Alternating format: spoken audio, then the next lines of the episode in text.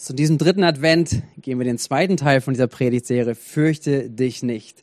Und wir haben gestartet letzte Woche mit wir reinzuschauen in einige Weihnachtsberichte, die ja ihren Höhepunkt finden, auch Heiligabend in der Geburt von Jesus. Letzte Woche gestartet, dass ein Leben mit Jesus, wie Maria es gelebt hat, einen Moment gab, wo der Engel zu ihr sprach, fürchte dich nicht. Und das war entscheidend, weil äh, Gott eine Berufung für sie hatte, sie eingeladen hatte, Teil seines Erlösungsplans zu sein. Und ähm, Maria letztendlich vor diesem ganzen Thema stand und der Engel hineinsprach, fürchte dich nicht. Und, und Maria Ja gesagt hat, auch zu dieser Berufung und letztendlich ja entscheidend dazu beigetragen hat für die Geschichte, die Gott in dieser Welt geschrieben hat.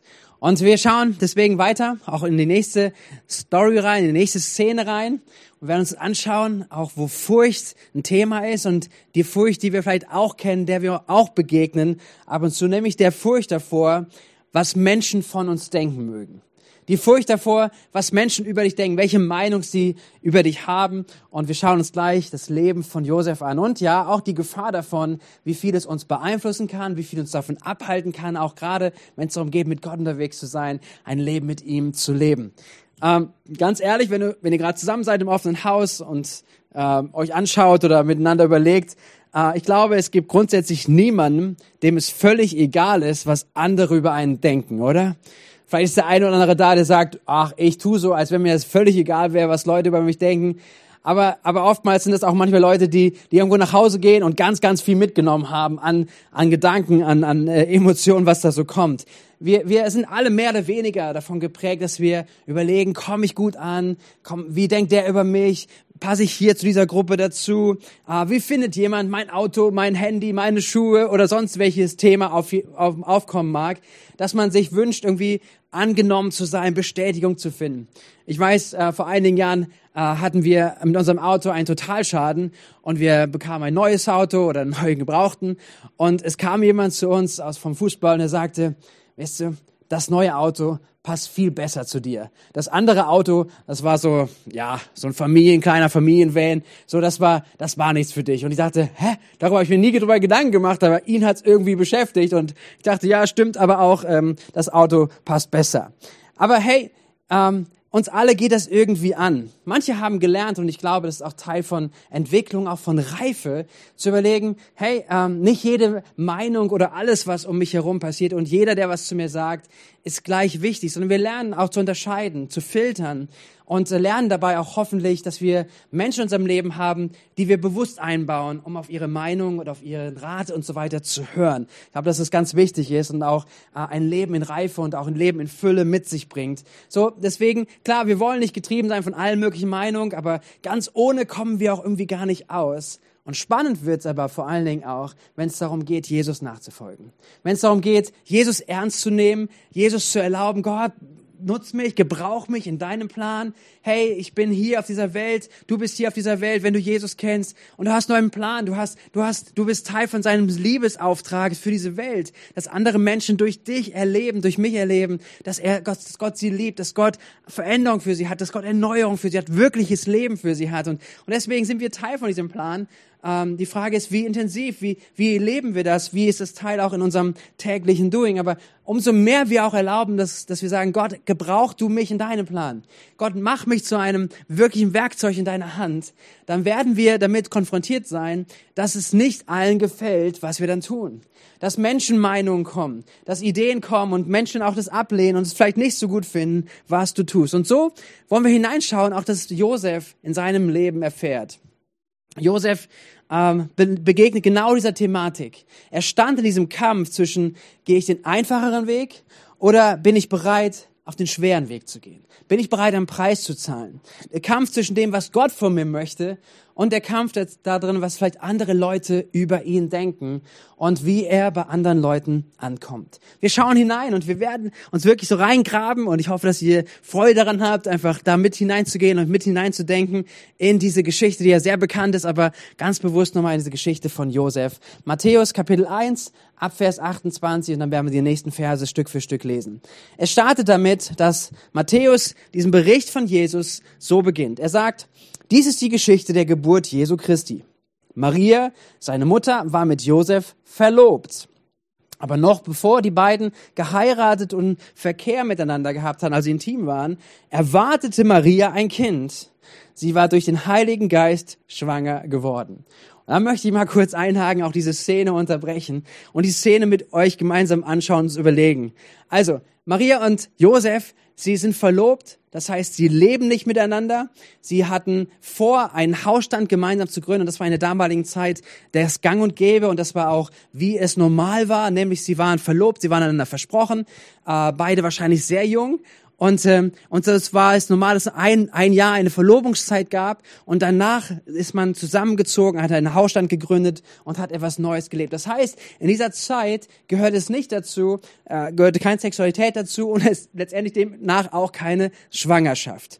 So, und jetzt ist diese Szene hier, ähm, dass Maria schwanger ist. Und aus dem anderen Bericht, aus was wir letztes Mal gelesen haben, aus Lukas, wird uns ja beschrieben, wie Maria davon berichtet wird, wie Maria auch die Begegnung mit dem Engel hat und ähm, Maria zugesprochen bekommt, du wirst schwanger werden ähm, und der Heilige Geist wird über dich kommen und, und letztendlich, ja, sie, sie ähm, keine Intimität mit einem Mann haben, aber Gott wird den Samen in sie hineinlegen. Sie wird ähm, Jesus gebären, also den, den Messias hervorbringen. So, das ist so das, die Story, in der Maria sich begegnet und sie, sie nimmt es an und sie sagt, Gott, hier bin ich, ich bin, ich bin bereit, tu mit mir, was du möchtest, ich bin bereit, diesen Weg zu gehen, ich möchte, ich möchte deinen Weg gehen. Und sie ist total begeistert über das, was Gott kommt, weil sie verstanden hat, hey, Gott hat einen großen Plan. Erlösung kommt, Rettung kommt, der Messias kommt, äh, an dem wir bis heute glauben, dass er die Welt verändert hat mit seinem Leben, mit seinem Sterben und seiner Auferstehung. So, deswegen ist das unglaublich. Maria sagt Ja dazu, ist total begeistert. Und es wird berichtet aus, aus dem Evangelium von Lukas, dass sie ähm, danach sofort zu ihrer, ähm, zu einer Verwandten geht, nämlich zu Elisabeth.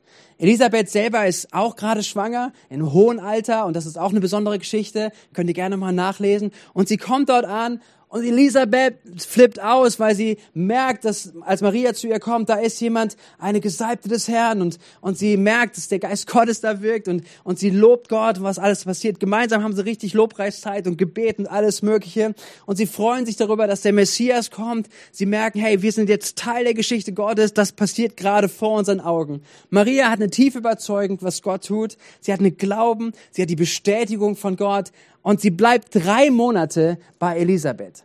Und jetzt ist es nicht genau chronologisch aufgeführt, aber ich kann mir gut vorstellen, dass es jetzt irgendwie dazukommt, als der Matthäus-Bericht einsetzt. Nämlich, dass Maria immer noch begeistert von dem, was Gott tut und, und sie eine Freude darüber hat, Leuten zu erzählen, hey, ich werde ein Kind vielleicht gebieren, weiß nicht, ob es ihm allen erzählt hat, aber auf jeden Fall Elisabeth wusste es, ich werde ein Kind hervorbringen und das ist von Gott. So, und jetzt begegnet sie Josef, ihrem Verlobten. Und ich glaube, dass das kein so an, einfaches Gespräch sein, gewesen sein wird.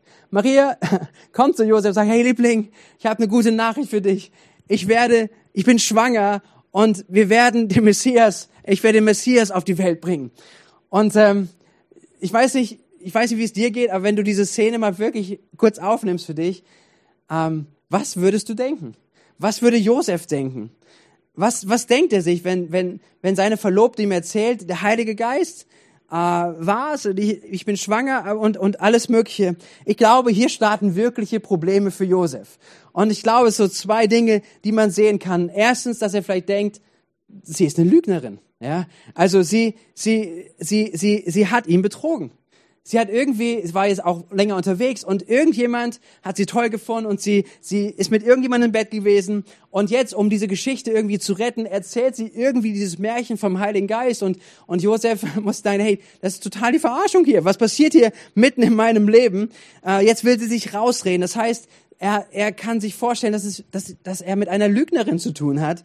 Ähm, und was damit passiert, ist, und was das für ein Bild nach außen geben würde, ist, dass sie ja schwanger ist, obwohl sie noch nicht verheiratet sind. Das heißt, insgesamt für beide ist das kein gutes Setup. Für sie ist das nicht gut, weil, weil, sie, ähm, weil sie unverheiratet ist. Ähm, und für ihn ist es nicht gut, weil, genau, weil sie, weil sie verlobt sind und dieser Zeit es nicht dazu gehörte, dass jemand schwanger wird. Und, ähm, und wenn sie, wenn sie so zusammen sind, letztendlich, ähm, er weiß, ich war es nicht und und damit zurechtzukommen. So ganz, ganz viele Probleme kommen auf ihn zu. Was gäbe das für ein Bild für andere? Was werden andere über uns denken? Was werden andere über uns sagen, wenn sie mitbekommen, dass hier letztendlich ein verlobtes Paar schwanger ist? Und was wird es auch intern mit all seinen Angelegenheiten machen, was dieses ganze Szene mit sich bringt? Das zweite ist eine Möglichkeit, die Josef hat, aber es bringt genauso viele Probleme mit sich, dass er ihr irgendwie glaubt. Dass er sagt, okay, Maria, du sagst die Wahrheit, aber was bedeutet das, wenn man es einmal durchgeht? Letztendlich genau das Ähnliche. Was werden die Leute sagen? Maria hat jetzt schon Elisabeth erzählt und vielleicht auch anderen, dass sie erzählt, hey, das ist der Messias, den sie als Kind hervorbringt und der Heilige Geist ist der Vater. Und, und was wird das für ein Bild für Josef sein? Was wird das bedeuten letztendlich, womit er zu tun haben wird, wenn Maria so unterwegs ist und wenn er vielleicht Teil davon ist? Er ist jetzt verlobt mit ihr, also er gehört irgendwie dazu. Leute würden sehen, und das ist auch sehr realistisch, diese, dieser Gedanke, Leute würden ja sehen, wenn, wenn sie das Kind haben, dass er nicht der Vater ist. Was würden die Leute denken? Was würden die Leute reden? Würden sie vielleicht doch denken, dass, dass hier ein uneheliches Kind ist und er ist ein schwacher Mann, weil er das mit sich hat machen lassen? Vielleicht hätte er sie wirklich ähm, wegjagen müssen, vielleicht hätte er sie ähm, das alles offenbar machen müssen und dann wäre er gut rausgekommen. So würden vielleicht Leute denken über ihn, dass er dass er ein Kind einer Ehebrecherin mit aufzieht und, und so, also ganz viele, auch, auch ganz viele äh, gesellschaftliche Themen, die darauf kommen und die nicht ohne sind und ich glaube wirklich real sind in dem Denken von Josef.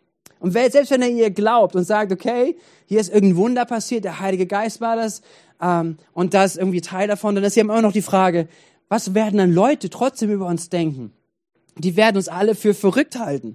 Hey, wir verlieren trotzdem unseren Ruf, unsere Stellung in der Gesellschaft, weil wir einfach dann komplett durchgedreht sind, eine ganz andere Lebensgeschichte schreiben als jeder andere. Vielleicht ist er, hat er gesagt, so bin ich nicht angetreten in meinem Leben, so habe ich mir das nicht vorgestellt, auch Verlobung und auch Ehe in Zukunft zu leben.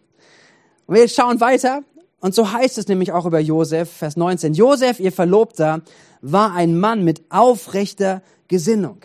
Das heißt, wir können davon ausgehen, dass es ihm schon wichtig war, korrekt zu sein. Also es hat ihm wahrscheinlich keiner zugetraut, dass er letztendlich ähm, während der Schwangerschaft irgendwie schon mit, äh, mit Maria zusammen war. So, also wie muss er das Leuten erklären? Was werden Leute über ihn denken? Weil er ist doch ein Rechtschaffender. Er ist jemand, der aufrichtig ist in seinem Leben und, und plötzlich so ein ganzes Szenario kommt, dass äh, offenbar wird, dass, dass sie schwanger wird während ihrer Verlobungszeit. Er würde vielleicht auch niemandem irgendeine Ausrede geben. So habe ich mir vorgestellt, wenn ich mir Josef vorstelle und es ist wirklich so ein korrekter Typ und, und dass Leute fragen, hey und so weiter und, und dann sagt er ihnen, ja, weißt du was, ich bin gar nicht der Vater. das ist der Heilige Geist. Was würden deine Freunde sagen? Was würden seine Freunde sagen? Sie würden ihn auslachen. Sie würden sagen, du bist bescheuert. Deine Frau hat dir irgendwas eingeredet. Ja, und du glaubst das auch noch. Also so viele Themen, die da zusammen sind. Und so heißt es, er grübelt drüber nach und er trifft eine Entscheidung. Er nahm sich vor, so heißt es weiter, er nahm sich vor, die Verlobung aufzulösen, wortwörtlich heißt es, scheiden zu lassen, wollte es jedoch heimlich tun, um Maria nicht bloßzustellen. Also wir können zusammenfassen, ich habe einiges vorhin erzählt, das steht so nicht in der Bibel, aber wir können uns gut vorstellen, dass das irgendwie zu diesem Kontext gehört. Egal, was auch immer es ist, hier sehen wir, Josef glaubte ihr nicht oder es war ihm zu heiß. Das ganze Thema war zu groß, was es bedeuten würde. Für ihn kam eine Entscheidung in sein Innerstes und er sagte, ich werde mich trennen. Ich werde diese Beziehung beenden. Was er genau glaubte, das wissen wir nicht. Aber klar stand seine Entscheidung, er würde sich trennen lassen, er würde sich scheiden lassen, diese Verlobung auflösen. Und diese Verlobung ist mehr als eine Auflösung, wie wir sie heute haben. Diese Verlobung damals war so äh, schon ein Eheversprechen letztendlich, aber die Ehe wurde vollzogen, dann wurde es auch als Ehe genannt, als sie zusammengezogen sind. Aber wenn jemand zum Beispiel während der Verlobungszeit äh, gestorben ist, war die andere Person ein Witwer. So, oder eine Witwe. Deswegen, es ist so, so tief von einem Bundesgedanken auch schon verknüpft damit, dass auch eine Verlobung nicht einfach nur aufgelöst wurde, sondern dass es eine Scheidung gab. Und eine Scheidung in dem damaligen Recht bedeutet, es braucht ein Schuldprinzip für den, der schuldig ist, weil sonst kann keine Scheidung stattfinden. Das hat sich es gab es auch lange in Deutschland, auch unserer Gesellschaft, dass dieses Schuldprinzip galt, auch für Scheidungen. Äh, heute reicht Zerrüttung auch, um, um Scheidung auch ähm, äh, umsetzen zu können. Aber, aber hier gilt das Schuldprinzip. Das heißt, jemand ist schuld gewesen, warum es zur Scheidung kommen sollte. Und demnach hätte er vorbringen müssen oder auch können, dass sie fremdgegangen ist, dass sie schwanger ist und nicht von ihm. Und sie hätte die Schuld gemacht. Sie, sie wäre, sie wären geschieden worden und sie wäre letztendlich mit dieser Schuld hätte sie gelebt und sie hätte äh, Missachtung, sie hätte Verachtung erlebt, sie wäre ausgeschlossen worden aus ganz vielen gesellschaftlichen Themen, weil, weil, weil Gott einfach über die Ehe auch oder gerade im Volk des Juden so stark gesprochen hat, so klare Vorgaben gegeben hat, was seine Absicht ist, wie Beziehung und wie Ehe gelebt werden soll. So, deswegen ist hier, ist es schon ein Riesenthema. Aber er entschließt sich, diese Trennung heimlich durchzuführen. Das bedeutet, dass er letztendlich sagt, ich verlasse meine schwangere Verlobte, was für alle bedeutet, er war der Vater, aber er steht jetzt nicht zu dem Kind, sondern er verlässt sie. Das heißt, das ist schon irgendwie eine noble Geste von Josef, dass er sagt, ich, ich werde sie nicht bloßstellen. Ja, vielleicht hat er dir doch ein bisschen geglaubt, aber das Thema war zu groß im Ganzen, dass er gesagt hat, ich gehe weg, ich gehe raus, aber ich lasse ihn nicht bloßstehen, sondern er nimmt die Schuld auf sich damit. Und das waren seine Gedankenspiele, die er durchgegangen ist. Sein Ruf würde zwar auch beschädigt werden, aber ich glaube, dass es für ihn dieser Weg war, um da rauszukommen, um irgendwie klarzukommen. Um irgendwie klarzukommen ähm, und nicht Vater dieses unehelichen Kindes zu sein. Und jetzt kommt Gott auf die Szene. Und äh, Vers 20 heißt es, während er sich noch mit diesen Gedanken trug, erschien ihm im Traum ein Engel des Herrn und er sagte zu ihm, Josef, Sohn Davids, zögere nicht, beziehungsweise wörtlich heißt es hier, fürchte dich nicht. Ähnlich wie bei Maria. Der Josef, der, der, der Engel kommt zu Josef und er sagt ihm, fürchte dich nicht. Fürchte dich nicht, Maria als deine Frau zu dir zu nehmen. Also während dieser ganzen Themen, während er vielleicht Angst hatte, während er nicht wusste, was weitergeht, wie es weitergehen soll, wo Panik aufkommt, kommt der Engel Gottes hinein. Er spricht zu ihm, fürchte dich nicht. Und das ist ein Wort des Himmels, weil im Himmel keine Furcht ist. Im Himmel ist keine Angst. Das ist nicht ein Kennzeichen des Reiches Gottes. Und diese Furcht muss weichen, weil er sagt, fürchte dich nicht, Angst soll weichen. Und Josef bekommt diesen Zuspruch, kommt eine gewisse Orientierung des Himmels zugesprochen, fürchte dich nicht. Und dann sagt, es, sagt der Engel zu ihm, nimm diese Frau als deine Frau zu dir. Und dann geht er, gibt, geht er weiter und gibt einen konkreten Auftrag in Vers 21. So heißt es, sie wird einen Sohn zur Welt bringen. Nee, stopp, vorher. Das wird, er sagt noch, denn das Kind, das sie erwartet, ist vom Heiligen Geist. Also hier gibt der Engel auch Orientierung, er gibt auch Info. Er sagt, hey, das, was Maria gesagt hat, das stimmt. Der, das Kind, was sie erwartet, ist vom Heiligen Geist. Und dann heißt es weiter, sie wird einen Sohn zur Welt bringen und dem sollst du den Namen Jesus geben denn er wird sein Volk von aller Schuld befreien. So ergibt hier Josef einen Auftrag. Er nimmt ihn mit hinein, als Teil von diesem Plan Gottes zu sein.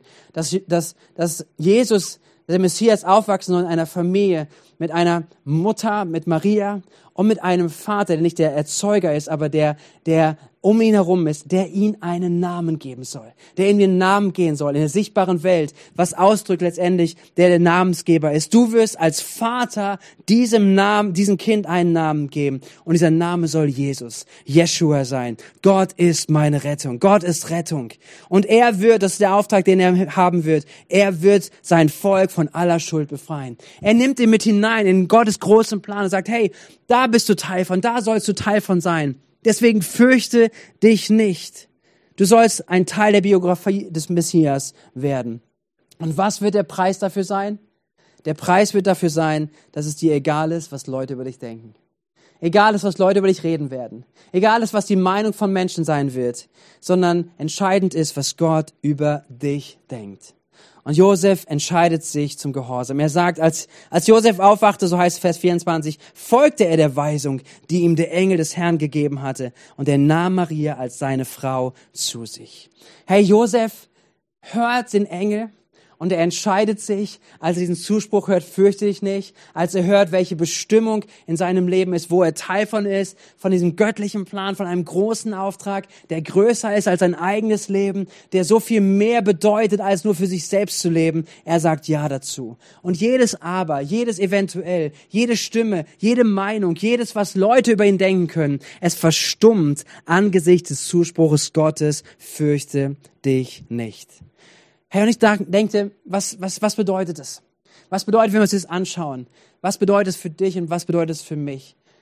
Wir wissen, dass Gott uns keinen Geist der Furcht gegeben hat, sondern ein Kraft, ein Geist der Kraft, der Liebe und der Besonnenheit. So Furcht ist nicht von Gott, aber wie oft stellen wir uns vielleicht oder sehen wir, dass in unserem Leben genau solche Momente in unserem Leben ist, wo wir kritisiert werden könnten, wo die Meinung von Leuten laut werden, wenn wir einen Schritt im Gehorsam gehen, wenn wir Gott folgen, wenn wir Gott Raum geben und vielleicht einfach nur starten mit ihm, einfach den nächsten Schritt zu gehen und zu sagen, Gott, hier bin ich, gebrauch mich und Gott fängt an zu sprechen und Gott führt dich deinen nächsten Weg. Und, und dieser Weg, nächste Weg trifft nicht auf so viel Freude von anderen Menschen. Vielleicht auch von Menschen, die den Geist Gottes nicht in sich tragen. Hey, was ist das? Was passiert dann? Und hier ist eine große Ermutigung des Himmels. Ihr sagt, fürchte dich nicht.